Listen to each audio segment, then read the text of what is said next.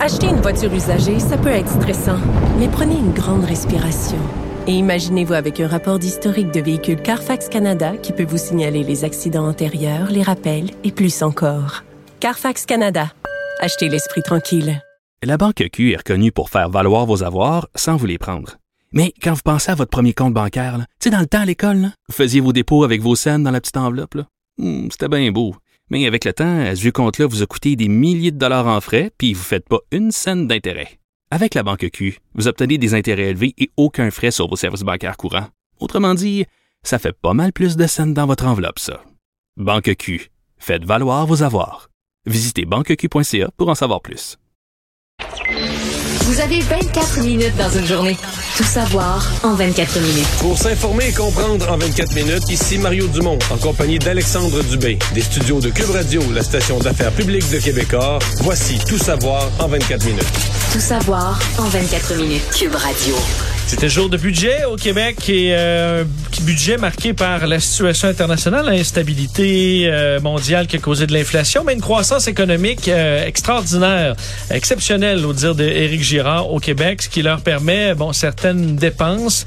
Euh, donc le ministre euh, qui a annoncé certaines choses, entre autres, on sait là et on en a beaucoup parlé dans les dernières semaines, le dossier de l'inflation, le gouvernement avait dit on viendra à votre aide pour vous permettre d'adoucir un peu ces hausses euh, de bon de, de coûts. Euh, ben là, le détail est le suivant. 500 dollars dans les poches de 6,4 millions de Québécois, c'est ce qui est promis par le gouvernement via un crédit d'impôt de 500 dollars à chaque personne ayant gagné 100 000 dollars ou moins en 2021. Il y a quand même pour ceux qui ont gagné plus de 100 000 dollars, vous l'aurez si vous avez pris des REER qui permettent de réduire en gros votre salaire imposable en bas du 100 000. Euh, mesure qui coûtera 3,2 milliards au euh, Trésor public. Et le ministre Girard a précisé, j'ai vu sur son compte Twitter, le comment, parce qu'on peut se poser la question, les gens se la posent. Alors, c'est un crédit d'impôt. Vous allez faire votre rapport d'impôt. Présentement, les gens font leur rapport d'impôt 2021. Donc, basé sur les renseignements que vous fournissez dans votre rapport d'impôt, tous ceux dont le, revenu pour l'année 2021 va avoir été sous les 100 000, ben, euh, exemple, si vous avez zéro impôt, là, mettons que ça arrive juste, votre affaire, ça balance, vous avez payé, vous avez zéro impôt supplémentaire à payer, mais plutôt que de recevoir euh, zéro, vous allez recevoir un chèque de 500. C'est le. Mais si vous avez, mettons, de l'ingénierie, je comprends que si vous avez 2000 d'impôts à payer, ben vous allez en avoir juste 1500. Bon. Est-ce que c'est une bonne parce qu'on comprend que certains ont déjà fait leur rapport d'impôt aussi là. Certains l'ont déjà euh, fait, mais de toute façon, basé sur les renseignements, on dit que le, le crédit, euh, le mont, regarde, le- les mots disent, le montant sera versé automatiquement par Revenu Québec. Donc, t'auras pas, t'as pas à l'inscrire dans ton rapport d'impôt, là. C'est pas une ligne de plus dans le rapport d'impôt. C'est le Revenu Québec qui va en tenir compte et va le verser à tous les adultes admissibles. Est-ce que le montant pour toi fait du sens? La Ben, première moi, fois, c'était dans le les mon- 200 dollars. Moi, moi, c'est pas le montant. Le montant, ça a de l'allure. Regarde, 500, là, si t'additionnes. Parce que là, faut pas que t'additionnes. Les gens disent, ah, moi, je fais le plein, ça me coûte tant. Non, non, mais là, l'inflation, faut... mettons que si ça te coûtait 80 dollars faire le plein, maintenant, ça te coûte 85, là. C'est pas 85 qu'on compte, c'est 5 de plus. Tu Oui. comprends? Oui, oui. C'est le surplus. Tu Ou- rajoutes ou- un 30 cents là, un dollar là. Ouais, sur et- l'épicerie, ouais. ben l'épicerie, euh, faut que t'en rajoutes, là, parce qu'on dit que l'épicerie a augmenté facilement de, de 7 à 10 dépendamment du genre d'épicerie que tu fais. Euh, pour une famille, l'épicerie, c'est une coupe de 100 pièces par semaine, ça va vite, là. Ça peut représenter des 20 pièces à toutes les semaines. Non, non, ça va vite. Donc, je pense pas que ça va compenser complètement l'inflation, mais écoute, c'est un montant. hein, écoute, 500 pièces, c'est un montant quand même substantiel là, pour la moyenne des gens. C'est un vrai 500 pièces non imposable. Je comprends que pour un couple, euh, ça fait Ça fait 1000 piastres dans la dollars, maison, euh, pour là. Une jeune famille, ça peut faire une bonne ouais, différence. 1000 ouais. pièces non imposables, ça fait une véritable différence. Il n'y a pas de doute là-dessus. Moi, c'est plus pour les gens à plus faible revenu. Ou le questionnement, puis je sais, j'ai reçu en, en entrevue des gens, là, des groupes euh, qui aident les personnes à faire leur budget. puis, Ben, on va toujours dire, euh, tu reçois l'argent d'un coup. Mais tes, tes, tes, tes dépenses supplémentaires liées à l'inflation, elles sont tous les mois. Là. Mais quand t'es pauvre, là, c'est que c'est bien connu. Là. T'as plein d'affaires qui sont brisées dans ta maison. T'as un appareil qui est en dur mais qui fonctionne pas, mais coûte trop. Là, un De l'argent donné, sur la carte de crédit. T'as de l'argent euh, à la carte. Mais là, t'as un 500 ou t'as un 1000, ben, tu vas régler un de ces problèmes. Tu vas être tenté de régler un de ces problèmes-là. Puis le mois d'après, tu vas être encore pogné avec le- avec l'inflation. là. C'est Oui. Plus dans cet esprit-là, mais regarde, c'est... c'est Au moins, il y aura un problème de régler. Bon, oui, il y aurait quelque chose de réglé. Non, non, c'est un montant appréciable. Parce que j'ai vu que la critique tout de suite de Québec solidaire de Manon Massé, c'est que ça n'a pas de bon sens que les gens qui gagnent euh, 200 000, les- le couple où les deux gagnent 100 000 chacun, reçoivent le même montant que des personnes à faible revenu. Elle a pas tort, Mais il faut quand même faire attention. Dans une fiscalité, ce ne sont pas toutes les mesures qui sont redistributives. C'est l'impôt est redistributif, il y a plein de mesures qui sont redistributives, il y a un crédit d'impôt solidarité qui est redistributif, mais c'est pas vrai là, de dire en matière de garderie ou en toute espèce de matière, d'exiger de dire c'est pas vrai, c'est pas vrai que toutes les mesures doivent être redistributives. T'as des mesures qui servent à Robin des Bois, à prendre de l'argent aux plus riches puis le donner aux plus pauvres.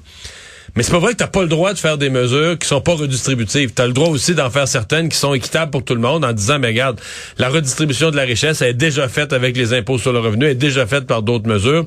Fait as, le droit comme gouvernement d'en rajouter une qui, qui elle, n'est pas redistributive. Il y, y, a des couples qui font 100 euh, 000 et qui, avec le, la maison trop chère, la distance du travail, euh, avec l'essence, qui sont tout aussi serrés. sont déculottés par l'inflation quand même. Exact. Ben, il y a des problèmes comme ça. Dans les autres mesures, euh, en rafale, un milliard de dollars pour le plan de refondation en santé là, de Christian Dubé.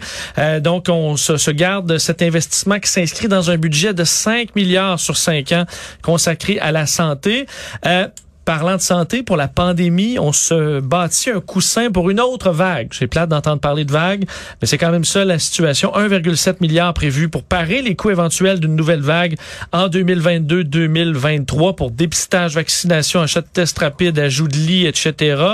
Euh, des clients, des euh, cliniques pour la COVID longue. Et ça, beaucoup de spécialistes qui nous en parlent depuis un certain temps. Excellente annonce. je vais t'avouer que ça commence à toucher pas mal de gens. C'est un vrai problème. On en a qui ont différents problèmes pulmonaires d'énergie et d'autres. Euh, Québec compte mettre en place 15 cliniques pour traiter les patients souffrant de COVID longue, euh, effectuer également de la recherche. Et 9000 Québécois qui souffriraient de cette forme de la maladie. Une somme de 20 millions qui est prévue pour ça. Euh, bon, dans euh, ce qui était attendu par certains pour l'accès à la propriété, rien dans le plan. On a un plan pour euh, favoriser l'accès à un logement pas pour l'immobilier, malgré que les prix se soient emballés dans les dernières années. Euh, pour les rabais verts aussi, là, pour les voitures électriques, euh, le rouler vert va être moins payant. On prévoyait, là, on sait, c'est 8000 dollars les rabais maximaux. Finalement, ce sera réduit à 7 pour un véhicule neuf, 5 pour une voiture hybride rechargeable. faut dire aussi qu'il y en a pas présentement de véhicules électriques euh, non, trouvables. Tu subventionnes quelque chose. Au départ, c'était pour encourager. Les véhicules électriques étaient dans les cours des garages puis tu subventionnais pour encourager les gens à les prendre, à les choisir, puis prendre un certain... Il y avait aussi la prise d'un certain risque. On disait, ben tu sais, c'est des, des modèles qu'on connaît, bon, avec le gouvernement voulait encourager. Là, c'est l'affaire la plus en demande dans le marché, les autos électriques. T'as-tu besoin vraiment, même, même, même C'est beaucoup, là, des 7000 dollars. T'as-tu vraiment besoin de donner à, quelqu'un 7000 dollars pour s'acheter son auto-drive? Ça n'a plus vraiment d'allure. Ouais. Est-ce que pour l'environnement, on peut investir ça dans des endroits où ce serait plus rentable? Euh, Peut-être. De l'argent pour la relance culturelle et touristique aussi, 72 millions. Et déficit budgétaire qui est évalué à 6,5 milliards, 2 milliards de moins que ce qu'on planifiait en mars 2021. Pourquoi? Ben, croissance économique qui a été quand même plus élevée. Le retour à l'équilibre budgétaire, lui, qui est toujours prévu pour 2027-2028. Euh, Il y a des mesures dont, parce qu'au cours des prochains jours, les ministres dans chacun des secteurs vont expliquer les détails de leurs mesures, mais il y a un 230 9 millions pour inciter les étudiants à poursuivre leurs études hors des grands centres. Moi, le gars de région, ça me touche. Ce qu'on veut encourager, parce qu'il y a plusieurs cégeps en région qui manquent de clientèle, qui sont obligés de fermer des programmes, ben, tout ça, avec le vieillissement de la population, il y a moins de jeunes. Est-ce qu'on voudrait carrément encourager des jeunes des villes à aller étudier en région, euh, ou encourager au moins les jeunes des, des régions à étudier chez eux, mais comment c'est ça, c'est très général. Là, on dit poursuivre leurs études hors des grands centres, mais sous quelle forme ça pourrait prendre? Euh, J'ai euh, hâte de voir les détails d'une mesure comme celle-là. Parlons de l'Ukraine euh, maintenant, où euh, quand même des nouvelles un peu différentes sont tombées aujourd'hui, puisque le porte-parole du Pentagone, John Kirby, en entrevue à CNN, bon, racontait ce qui circule quand même depuis quelques jours, c'est-à-dire que les soldats ukrainiens commence à certains endroits à reprendre du terrain, à repousser l'envahisseur russe dans certains secteurs de l'Ukraine, ce qui montrait quand même un champ. On, avait dit l'invasion s'est arrêtée depuis quelques jours, les Russes étaient stoppés. Mais là, ils commencent à reculer à certains endroits. Même en banlieue de Kiev, là. Même en banlieue de Kiev, à certains endroits, il y a des combats où effectivement. Mais c'est euh, pas illogique parce que un convoi là, qui attaque, qui, se prépare à attaquer une ville, par définition, faut qu'il avance. Une fois que tu t'immobilises, t'es vulnérable. Là. Tout à fait. Et on sait que bon, les, les troupes ukrainiennes sont très mobiles, capables d'attaquer euh, des convois qui sont stagnants. Ils ont des drones aussi. Alors, une fois que tu es arrêté, c'est difficile. Ce qu'ils peuvent faire, c'est bombarder de loin, ce qu'ils ont quand même fait depuis longtemps maintenant, les Russes. Mais ils sont plus facilement attaquables. Euh, John Kirby disait donc qu'ils sont désormais dans une... Euh, les Ukrainiens dans certaines situations à l'offensive. Euh, repoussent les Russes dans des endroits où ils étaient, donc où ils étaient par le passé. Nous savons qu'ils ont mené des contre-attaques, notamment ces derniers jours à Mykolaiv, qui est au, euh, qui est à la bon, ville importante du sud de l'Ukraine, montrant selon le Pentagone que c'est une réelle preuve de leur capacité à combattre en suivant leur plan, en s'adaptant à nouveau euh, et tenter de repousser les forces. À Izium aussi, une ville au sud-est de Kharkiv où on aurait réussi à reprendre du terrain. Alors ça, c'est quand même des bonnes nouvelles sur le terrain, surtout que selon les, le, Pentagone, les Russes ont des problèmes, là, des problèmes euh, qui, entre autres de communication ou entre les troupes au sol et les troupes aériennes. On s'entend pas on se querelle, on est obligé d'utiliser des téléphones portables. Notre collègue Guillaume Lavoie parlait tantôt euh, des téléphones portables d'Ukrainiens pour être capable de se parler, pour coordonner des attaques. Les informations souvent qui sont captées parce que c'est de l'information non sécurisée et ça permet aux Ukrainiens, eux, de cibler des attaques. Manque d'essence, manque de nourriture. Alors, euh, ils sont en difficulté. C'était le point de vue du Pentagone aujourd'hui. Alors que dans les villes, en fait, Mariupol, qui est toujours dévasté, le maire aujourd'hui a dénoncé des bombes qualifiées de super puissantes. Deux bombes qui ont frappé euh, la ville dans les dernières heures, ne pouvant toutefois donner de bilan. Euh, L'organisation Human Rights Watch parlait d'un enfer glacial euh, à Mariupol avec des rues jonchées de cadavres, des décombres d'immeubles détruits, euh, des personnes coupées du monde sans eau, sans nourriture, électricité ni communication. Mais ça, c'est les bombes hypersoniques, là. C'est des nouvelles missiles hypersoniques. Des missiles hypersoniques, là. Et ça, euh, l'étape d'après, quand on dit qu'ils sont proches d'utiliser l'arme chimique et biologique, parce que ces armes-là, il y a tout un débat mondial. Est-ce que est-ce que c'est éthique? C'est jamais éthique de lancer une bombe, quelle qu'elle soit, sur un édifice, mais c'est des bombes conçues pour maximiser les dommages humains. Là. Oui, puis de faire qu'une mettons une petite famille qui se cache là, euh, soit tuée. Là. Il n'y a pas de pardon. Là. Ouais. Il n'y a pas d'abri, il n'y a pas de pardon. On s'attaque pas à un soldat. Là, non, non. Qui, qui t'attaque puis qui se met à découvert, c'est pour tuer tout le monde. C'est ça. Ça tombe à un endroit dans une ville, puis tu maximises le dommage autour, puis qu'il n'y a pas d'abri qui résiste. Là. Et l'horreur aussi, pour dans le but de choquer puis de faire peur au monde. Euh, d'ailleurs, d'ailleurs, euh, il y avait euh, CNN, je veux avait une excellente entrevue, mais excellente, avec un médecin qui a travaillé en Syrie, à Alep, entre autres, au moment des bombardements russes et qui disait là, arrêtez là, de, de, de, de, de, faire comme si on est surpris là, que les hôpitaux soient bombardés. À Alep, les hôpitaux, c'était des cibles. Lui, il dit c'était l'enfer comme médecin. On voulait dire les médecins, on demandait à, être protégés, à pas. il aurait quasiment mieux aimé quand il n'y avait pas besoin d'équipement, il aurait quasiment mieux soigner le monde, pas à l'hôpital. Parce que les hôpitaux, quand tu veux détruire une ville et que les gens la fuient, mais il faut que les gens sachent que s'ils sont blessés, il n'y aura pas d'hôpital. Donc, dans la guerre vue par Poutine, faut que tu détruises l'hôpital. Dans une ville, faut que tu détruises l'approvisionnement en eau. Faut que tu coupes les, approvisionnements en nourriture. Faut que tu coupes l'approvisionnement en électricité. Faut que tu démolisses l'hôpital. Parce qu'il faut que tu amènes les gens au raisonnement qu'il faut y laisser la ville, faut la fuir. Au désespoir, là. Au désespoir. Donc, en plus de tout le reste, c'est plus vivable, ben, t'as plus d'eau, t'as plus d'électricité. Puis si t'es blessé, il n'y a plus d'hôpital dans ta ville. Bon, et une des questions, est-ce que la une des prochaines étapes pourrait être l'utilisation de l'arme nucléaire? Ben aujourd'hui, euh, Dimitri Peskov, euh, le porte-parole du Kremlin, a donné quelques détails aujourd'hui en entrevue à CNN à la journaliste Christian Amanpour, euh, où bon questionnait à savoir est-ce que la Russie considérait l'utilisation de l'arme nucléaire? Il a répondu que c'était possible si la Russie faisait face à une menace existentielle à son territoire et que là c'était possible. Donc là, qu'est-ce qu'on peut lire là-dedans? On comprend que les Russes seraient prêts à l'utiliser, advenant une grande menace à eux. L'Ukraine, parce que c'est une menace en ce moment à la Russie, Certainement pas. Est-ce que l'OTAN l'est? Ben, S'il y avait une attaque plus. de l'OTAN, ouais. Euh, alors bon, il a, il a gardé ça quand même ouvert. Questionné aussi à savoir qu'est-ce que Vladimir Poutine avait pu euh, ben, accomplir depuis le début de la mission? Ben, il a dit pas accompli jusqu'à maintenant. Alors, euh, disant que la mission spéciale militaire allait toujours selon le plan, c'est ce qu'il a répété en entrevue aujourd'hui. Euh, le porte-parole, euh, Alexei Navalny, personnage extrêmement connu, probablement l'adversaire à Vladimir Poutine le plus célèbre, euh, va en prison, en fait, est déjà en prison, mais vient d'écoper de neuf ans supplémentaires de prison. Navalny, euh, qui, on sait, avait été victime d'une tentative d'empoisonnement en 2020, euh, est accusé d'escroquerie et d'outrage à un juge, écope donc de neuf ans de prison, 7200 dollars, l'équivalent canadien, là, donc un million de roubles en amende et sera emprisonné dans une colonie euh, pénitentiaire de régime sévère, donc dans une prison encore avec des règles encore plus strictes que ce qu'il avait jusqu'à maintenant. Euh, lui qui est un militant anticorruption, ancien avocat de 45 ans, était jugé euh, pour ce que les bon Russes parlaient d'une fraude de sa fondation, ce qu'il a toujours grandement démenti.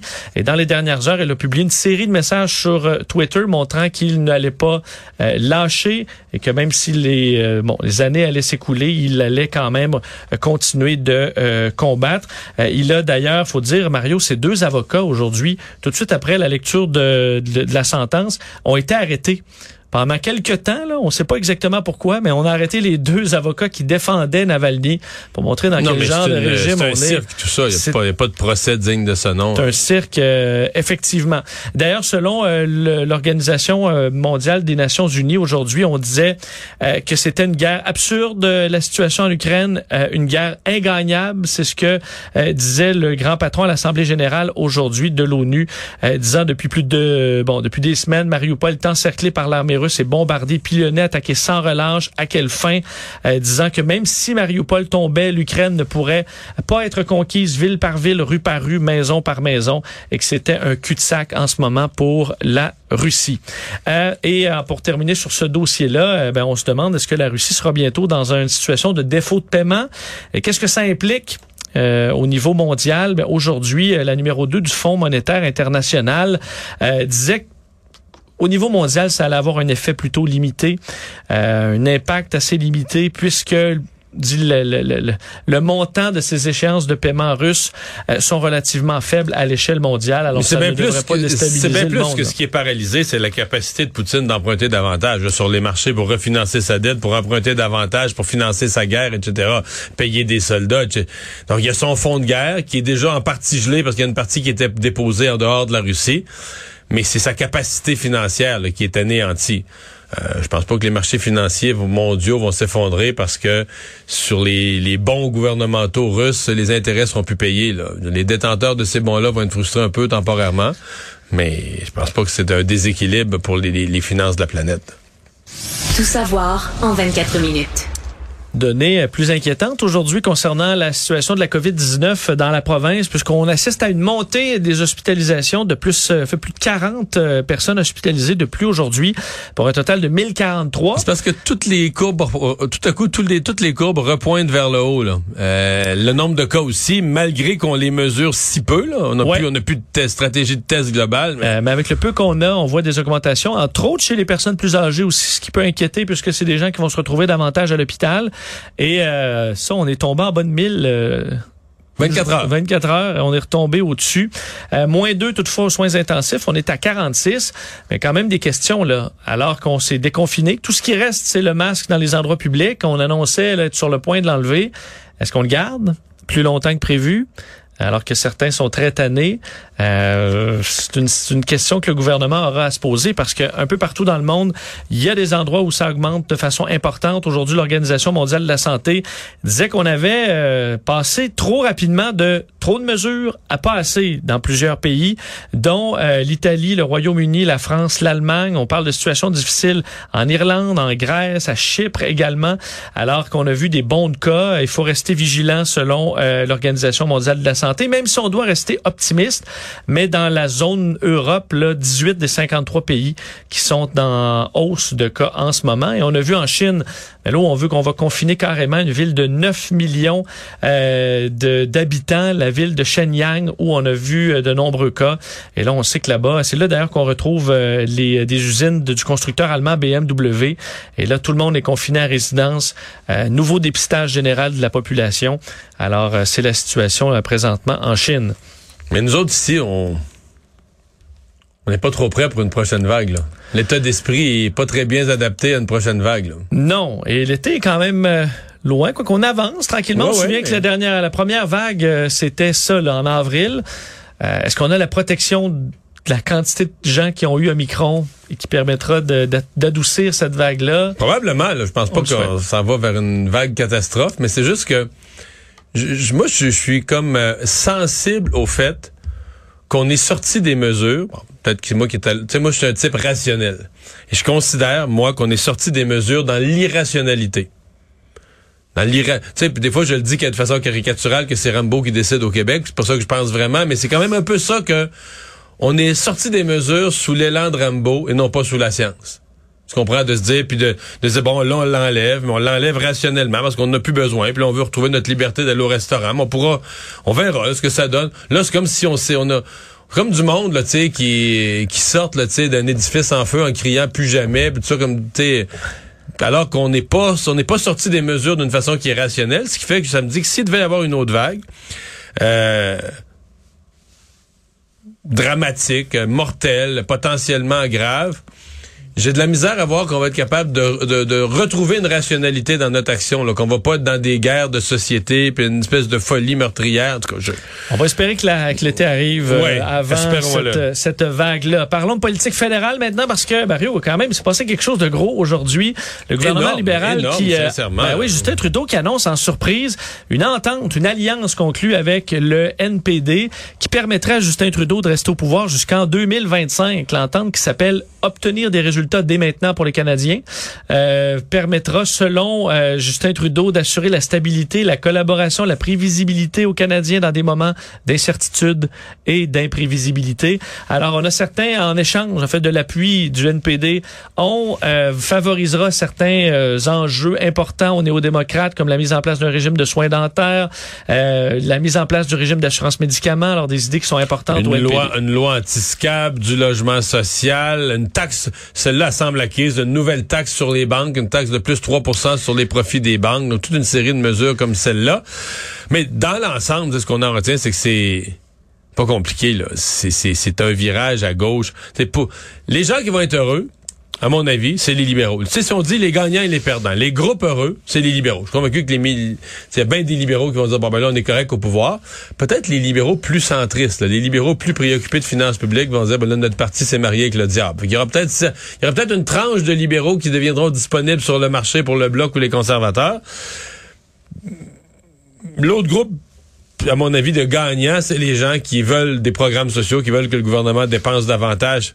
Mais ceux qui sont préoccupés de finances publiques, c'est une journée noire dans l'histoire du Canada. Là. Ah, il n'y a plus de frein pour M. Trudeau. Ah, là, il n'y a plus de frais, M. Trudeau, mais il y a plus que plus de frais. Il s'est poussée en- dans le dos, là. il s'est engagé à dépenser des sommes colossales. Les autres qui vont être préoccupés, c'est ceux qui sont inquiets des, des euh, euh, juridictions des provinces. Parce que là, ils s'engagent à investir en santé, etc. Donc, on s'en va à deux pieds des juridictions des provinces. Oui, ça s'inquiète beaucoup. Et François Blanchet il l'a dit. Je vous ai un petit montage. D'ailleurs, vous allez entendre Jacques Médecin qui lui garantit que ce n'est pas une carte blanche. Vous allez entendre l'échange entre Luc Berthold du Parti conservateur et Justin Trudeau et, euh, et François Blanchette qui est sceptique de euh, l'issue de cette alliance. On les écoute.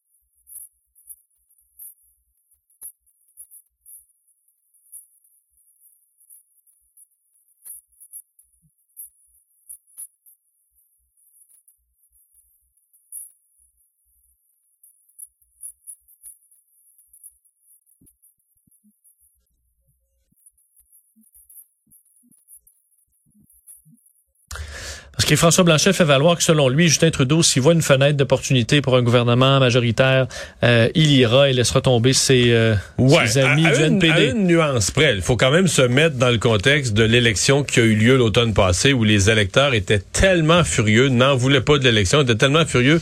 Ça a failli coûter le pouvoir à Justin Trudeau d'avoir fait une élection trop vite. Donc, je pense pas. Moi, même sans cette entente-là, je m'attendais pas à des élections à court terme. là. Je me disais, on est, ils sont partis au moins pour trois ans. Mais Est-ce que les conservateurs se placent sous, là, parce que ça leur permet de, de choisir un chef, de prendre le temps de se rebâtir? Euh, ou est-ce Ben, que c'est trop long? Ben, ils vont trouver ça long. Ils vont trouver ça long de un. De deux, euh, ben, tu sais, pour les conservateurs, Justin Trudeau se tasse à gauche. Hein, en se collant sur le NPD, il se tasse à gauche. Donc, il ouvre le centre. Donc, on pourrait dire, l'analyse simple, c'est de dire, hey, c'est vraiment bon pour les conservateurs, ils ont juste à être au centre. Mais si Justin Trudeau fait ça, ça veut aussi dire que il a vraiment pas peur des conservateurs. Là. On verra selon leur chef s'ils laissent le centre libre. Ouais, ouais. C'est comme au football, quand tu trouves que le corps arrière est pas bon, là, tu dis on bloque juste le jeu au sol, on met un minimum de défensive contre la passe parce qu'on se dit de toute façon il, il arrivera rien. Mais là, les, libéraux se disent nous autres là, on laisse le centre ouvert parce que de toute façon les conservateurs sont tellement mauvais, ils prendront pas le centre. Là, et euh, je termine avec les grèves étudiantes. Euh, à, en fait, dix ans après euh, les mon manifestation du bon, j'ai dit ans le 22 mars, des milliers d'étudiants, alors qu'on est en grève générale hein, du 21 au 25 mars, déclaré par des étudiants de l'UQAM, Université de Montréal, plusieurs cégeps. Ben, plusieurs sont venus manifester arborant le bon vieux carré rouge devant la place du Canada pour réclamer de nouveau la gratuité scolaire et entre autres la salarisation des stages, transition écologique et la fameuse gratuité scolaire. Ouais. Il, mêle beaucoup de causes quand même. Mais à mon avis, dans ça, les, que les stages puissent être rémunérés, c'est une, demande qui est beaucoup plus raisonnable dans le contexte de 2022 que les autres. Mais là, toutes les demandes sont mêlées dans la manif. Résumer l'actualité en 24 minutes, c'est mission accomplie.